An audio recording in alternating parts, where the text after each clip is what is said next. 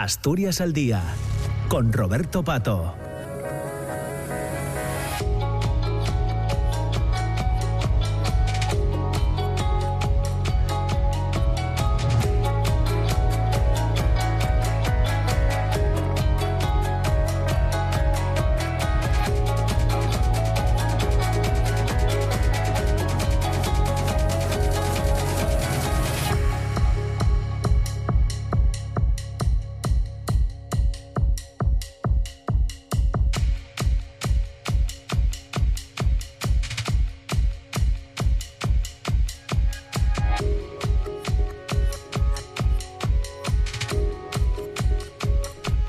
10 de la mañana y 8 minutos. Eh, saludos. Eh, comenzamos con la segunda parte del, del, programa de Asturias al Día en este, en este día, en este miércoles 17 de enero. Ya les decía a las 9 de la mañana que hoy, además de buscar respuestas a ese concepto de la ansiedad matemática que nos ha ocupado en la primera parte del programa, hoy también buscamos otro tipo de reflexiones eh, que tienen que ver con, con la sociología, con la política. Jacobo Blanco, decano del Colegio de Sociólogos y Politólogos de Asturias, ¿qué tal? ¿Cómo estás? Muy buenos días. Muy bien, buenos días. ¿Qué tal estamos? Muy bien, pues con ganas también de eh, plantearte algunas eh, cuestiones para, bueno, buscar reflexiones y tratar de entender un poco eh, lo que nos pasa, ¿no? Como, como sociedad en un año, este año 2024, que como sabes es un año que ya se califica como el año superelectoral, elecciones en más de 70 países del mundo, en, en nuestro país, en España, con ya la convocatoria 18 de febrero de la comunidad gallega, se avecinan también las de eh, elecciones autonómicas en Euskadi, elecciones al Parlamento Europeo. Bueno, pues ese, hay quien dice que es el año electoral más importante de la historia. No sé si esto es decir mucho, Jacobo bueno, no sé si es el más importante de la historia porque muchas elecciones son de tipo regional, eh, que no son, bueno, son importantes pero no decisivas, ¿no?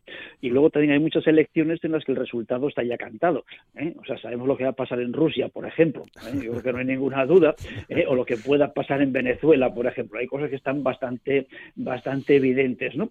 Pero, sin embargo, sí que hay unas cuantas elecciones que pueden ser decisivas, ¿no? Evidentemente, todos pensamos en Estados Unidos, donde la elección está todavía abierta y donde vemos que eh, el candidato o el, anterior presidente republicano, Donald Trump, eh, domina el partido, el viejo partido de Lincoln, el, viejo partido, digamos, eh, antiesclavista, moderno, digamos, lo está dominando de tal forma que lo está convirtiendo en otra plataforma, una plataforma personal, en vez de ser el partido plataforma de los candidatos, ¿no? Y además con unas formas de, actuar, digamos, con unos antecedentes, estoy pensando en el Día de Reyes del del año 2021, creo que fue, cuando, eh, digamos, tomó, literalmente sus huestes tomaron el, Capitolio, y asegurando que puede ser dictador, que le gustaría ser dictador durante un día al menos, ¿no? Es decir, estamos viendo comportamientos que ponen en solfa, eh, digamos, la, democracia en Estados Unidos, que es el país, eh, digamos, democrático por excelencia. Tenemos también las elecciones europeas, que vamos a ver qué nos traen, qué resultados nos traen, pero que auguran una pluralidad cada vez mayor en los resultados, y sobre todo unas elecciones que muchas veces no se toman muy en serio, sino se toman como una especie de voto eh, casi eh, votar con las entrañas, ¿no? Eh, votar un poco con, el, con, las emociones en vez de con lo racional, pensando que son poco importantes las elecciones europeas, y sin embargo no somos conscientes de la importancia que pueda tener el Parlamento Europeo, lógicamente también la Comisión Europea y por ende el Consejo de Ministros, aunque eso la forma de elegirlos por por otro lado, ¿no? Entonces yo creo que ahí vamos a ver qué es lo que pasa, pero todo apunta a, un auge, a un auge de, los partidos extremos, tanto de la extrema derecha como de la extrema izquierda, y a un descenso especialmente de la socialdemocracia. Lo que apuntan las primeras encuestas, vamos a ver qué pasa en mayo, creo que es cuando se celebran las elecciones, ¿no? Y finalmente tenemos elecciones regionales, eh, perdón, elecciones nacionales importantes como puede ser de la India. ¿eh? las de la India, eh, que es una potencia, es el país más, empieza a ser el país más poblado del mundo, un país que está creciendo muchísimo y con un creciente peso geopolítico. ¿eh? ahí lo tenemos eh, apoyando subrepticiamente a Rusia, pero sin romper con Occidente en el en, la guerra con, Ucrania, eh, bueno, digamos que se presenta en un mundo donde la eclosión, la eclosión de las, eh, como diríamos, la eclosión, digamos, del, del sur global que se llama ahora, es cada vez más importante. Hay elecciones a las que a lo mejor hace 20 años, 15 años no dábamos demasiada importancia y son cada vez más importantes. En todo caso, lo que sí parece adivinarse es eh, una creciente disolución de la democracia. Las democracias, la Pax Americana, que desde 1900 1945 intentó, digamos, asentar la democracia, eh, el sistema democrático, más o menos democrático, vamos a decir pluralista, en, Europa, en primero, después en Latinoamérica, eh, en Asia después, y estrellándose en Oriente Medio, cuando la guerra de Irak, y a parece que ha habido un punto de inflexión donde vemos que eh, los regímenes tienden a ser cada vez más iliberales, empezamos a ver fallas, y bueno, en caso de que nos falle el, el sistema norteamericano, vamos a ver qué pasa con Donald Trump, hay gente que ya habla incluso de una posible guerra civil eh, a unos años vista, eh, digamos que estaríamos entrando en una nueva definición, eh, digamos, de los, de los sistemas políticos en un mundo donde además China, países como China, tienen que haber más importancia y que son países, recordemos siempre, no democráticos, pero no democráticos en el sentido en que, los, en que entendemos la democracia en Occidente. Mm, ¿Cómo influye eh, todo esto en la, en la sociedad? No sé si podemos hablar de universos paralelos, el político, eh, en el que nos metemos nosotros también, si me permites, Jacobo, ¿no? Porque estamos hablando de ello, y luego en el de la sociedad real, ¿no? Que, está ahora escuchando la radio o, paseando, ¿no?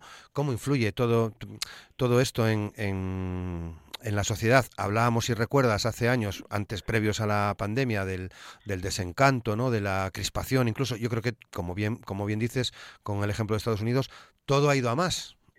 Sí, todo apunta a que ha ido a más. Es decir, estamos, eh, yo creo que estamos asistiendo un poco a la decadencia de Occidente y eso está exacerbando las tendencias, eh, digamos, eh, polarizadoras, disgregadoras, de no saber qué nos pasa y además eso genera incertidumbre. Es decir, estamos en, yo creo que casi por primera vez en, muchísimas, en muchísimas décadas, yo creo incluso siglos, ante la perspectiva de que el futuro sea peor que el presente, e incluso peor que el pasado. Una expectativa que está ahí, es una percepción y eso hace que sintamos inseguridad. Y entre la inseguridad que demandamos seguridad y se demanda seguridad, en Estados Unidos se recurre al hombre fuerte, Donald Trump. Y vemos que a Donald Trump le votan, por ejemplo, todos los sectores afectados eh, por la, revolución tecnológica, por la, globalización, etcétera, etcétera. Los distintos industriales o ciertas zonas de ciertos distintos industriales de Estados Unidos, eh, la gente del campo, etcétera.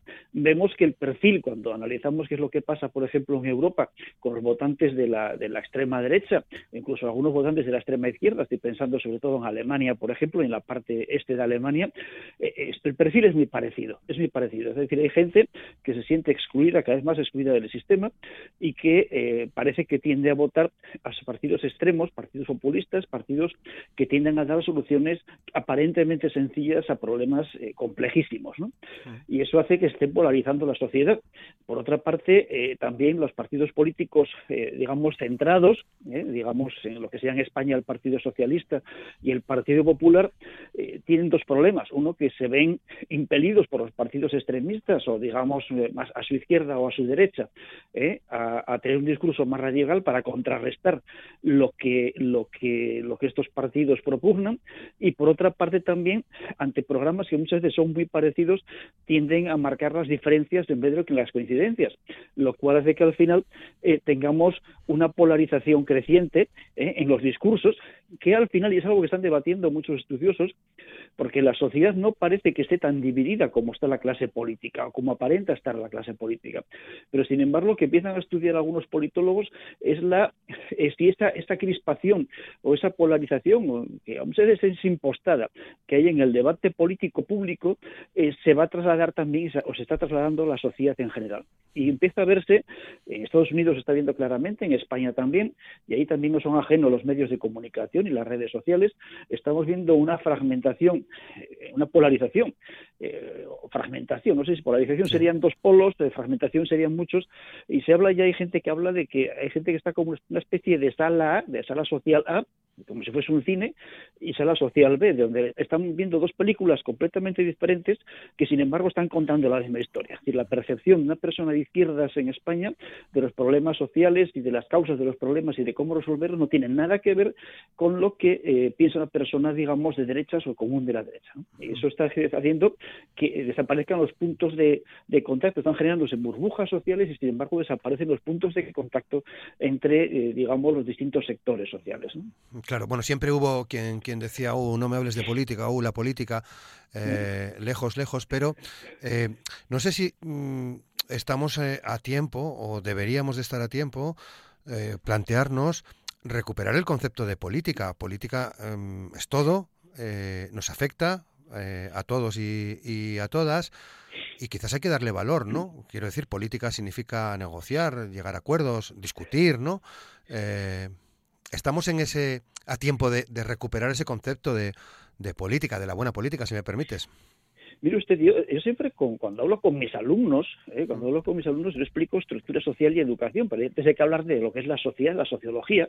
Y hombre, la sociedad, entonces dicen, es un conjunto de individuos, no es el conjunto de interacciones entre individuos, ¿no? Y los individuos somos seres sociales, seres políticos, un politicón, ¿eh? somos el un politicón que decía el clásico, por excelencia. Entonces, eh, hombre, estamos siempre diciendo, no, es que la política no nos gusta. Y yo, sí, pues tú negocias con tus padres la hora de llegar a casa, la propina que te dan o la paga que te dan, eh, negocias con tus hermanos o negocias, o negocias con los amigos que vais a hacer el fin de semana. Es decir, la, negociación es algo que está a la orden del día entre todos, ¿no?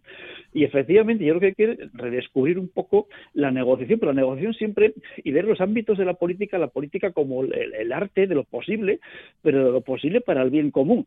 Pero en este momento, más que el bien común, estamos viendo políticos eh, cada vez más narcisistas, partidos más eh, necesitados de mantener, eh, digamos, una clientela política a través de puestos, etcétera, etcétera, que hace que la política se convierta en un mecanismo exclusivamente de poder, de cómo conseguir el poder. Eso siempre ha existido. Evidentemente, los políticos siempre han buscado el poder, pero siempre ha habido unos límites, unos límites éticos, unos límites morales, y donde prevalecía eso que se llama el bien común, que no sabe bien qué es, pero se mueve siempre el interés de la comunidad, el interés general, digamos, de la nación o de la región o de lo que corresponda a nivel o del municipio, lo que corresponda a nivel de gobierno. Y esto, esa perspectiva, yo creo que está perdiéndose. Está perdiéndose y buscamos el poder, poder, poder, lo inmediato y sobre todo eh, estamos eh, ante una falta de proyecto. ¿eh? Cuando hablamos de progreso, de ir hacia adelante, también estamos un proyecto, necesitamos nosotros proyectarnos hacia el futuro, ver qué ver más allá. Y falta un proyecto común, compartido, a largo plazo, que haga salir a la sociedad, que aporte un mínimo de seguridad sobre hacia dónde queremos ir, a dónde queremos llegar y, bueno, embarcarnos en algo, porque alguien, digamos, si no tenemos ningún futuro, cuando alguien no tiene proyecto de vida, se deja llevar. Cuando tienes un proyecto, por lo menos poner unas metas y la forma de conseguirlas. Yo creo que eso nos falta en España y falta en otros, en otros muchos países, la forma de eh, pensar en un proyecto compartido de vida en común de aquí a 20, 25, 30, 40 años. Unos objetivos que en este momento no aparecen por ninguna parte, sino que aparece una política casi casi del día a día y siempre, insisto, con la búsqueda del poder y del interés, eh, digamos, partidario por encima, que no digo que no tenga que existir, pero por encima del interés eh, común. Bueno, eh, 10 y 20, mm, quería hacerte al menos otro par de, plantearte otro par de cuestiones, porque, eh, claro, todo esto, lo, si, si, nos fijamos en, qué momento estamos, eh, cómo está la inteligencia artificial o la, sostenibilidad, por ejemplo, ¿no? ¿Cómo influye, cómo puede influir todo esto en este estado de ánimo del que hablamos hoy, eh, Jacobo? Hombre, pues ahí está, hablábamos antes de las redes sociales, es decir, cuando hablamos de la inteligencia artificial, que no dejan de ser algoritmos muy complejos, eh, o eso creo, eso me han dicho por lo menos, eh, nos estamos encontrando, nos estamos encontrando con que, hombre, cualquiera que se dedique a hacer búsquedas de Google, por ejemplo, eh, descubre que enseguida te aparecen temas afines, afines a lo que tú estás buscando. Es decir, la inteligencia artificial tiende a reforzar nuestras propias creencias buscando los contenidos que nos mantengan en una zona de confort, ¿vale? En ese sentido, en las redes sociales también pueden estar contribuyendo a esa polarización, como decíamos anteriormente.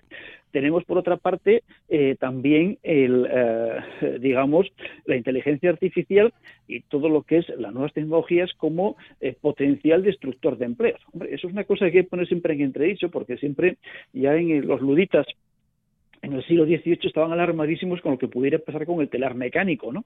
Sí. Y resulta que al final se crearon más empleos que nunca en otras cosas distintas. ¿eh? Tenemos lo de la destrucción creativa, la cuestión es el ritmo de la destrucción creativa, pero hoy día nadie fabrica ruedas para carros y se fabrican muchos neumáticos. ¿Eh? para coches. Bueno, pues a lo mejor nos dejamos de hacer cosas que hacen los ordenadores, pero tendremos que pensar en otras actividades para el futuro. La cuestión es estar bien posicionados para esas actividades que van a, generar empleo. ¿Eh? Y no sé si en España estamos bien posicionados para esas actividades. Por otra parte, la sostenibilidad, o sea, todo lo que es el, digamos, el cambio climático, el paradigma, digamos, de no, eh, o la idea ¿eh? de no, de no emitir la menor cantidad de, de, de, carbono posible, o de, digamos, de sustancias nocivas posibles o contaminantes, yo creo que es uno de los grandes temas que están ahí. Y claro, uno de ellos es el, el, el futuro que eso, que eso tiene, ¿no? Por ejemplo, mucha gente, muchos jóvenes piensan que dentro de 30 años vamos a estar todos achicharrados, ¿eh? literalmente. Hombre, a lo mejor, si caliente la temperatura, a lo mejor vivimos, Madrid puede ser como Marrakech, pero en Marrakech vive mucha gente. ¿eh? A lo mejor van un poco más flojos de ropa, pero no se achicharra nadie, digamos. Se puede vivir con algo más de temperatura. Otra cosa es lo que pueden vivir en Marrakech, que es otra cosa distinta. ¿no? Pero bueno, digamos que no vamos a estar quemándonos ni muchísimo menos. Pero lo que tenemos que pensar es, claro, ¿qué hacemos frente a eso? Tenemos la opción decrecentista, que es cada vez más importante, o más tienen más predominancia, que es la de que la economía debe de, decrecer. tenemos que consumir menos y parece que tiene cierto sentido común. ¿eh? Si consumimos menos, nos movemos menos y hacemos menos cosas, lógicamente emitiremos menos, en, menos al, al aire, ¿no? Mm. Pero claro, a la atmósfera, pero claro, eh, se sostiene el sistema de salud, el sistema de, pensiones eh, con, decreciendo, pues igual no. Hay otras teorías que dicen que a lo mejor debemos crecer, pero descontando, descontando eh, digamos, reduciendo las emisiones por unidad producida. A lo mejor hay un poco más de sentido común ahí, vamos a ver qué puede ser en el sentido de que, bueno, podemos mantener un poco, digamos, las, las estructuras, digamos, de bienestar y el nivel de vida que tenemos, ¿no? pero consumiendo menos. Y por último hay la gente que niega rotundamente de todo esto. Hmm. Claro, al final son reacciones todas ellas de, que crean perplejidad e inseguridad en el votante. O sea, tanto los están hablando de la inteligencia artificial y de todas las nuevas revoluciones tecnológicas y de los empleos que van a destruirse. ¿eh? estamos pensando en la, toda la gente que se dedica a la logística, al transporte, eh, muchos empleos, digamos, eh, digamos que son de, poco creativos, por así decirlo. Y finalmente, y por último, tenemos, tenemos en segundo lugar las incertidumbres que introduce todo lo que es la transición ecológica, que aquí en Asturias lo sabemos bien con el desmantelamiento de las centrales térmicas y sin que por ahora tengamos ninguna alternativa a corto plazo que veamos que se vaya a hacer efectiva, es decir, que se estudie el empleo, por ejemplo, que se lo digan a la gente que vivía, que se trabajaba en Soto de la Barca, eh, ¿qué, van a hacer ahora? ¿no?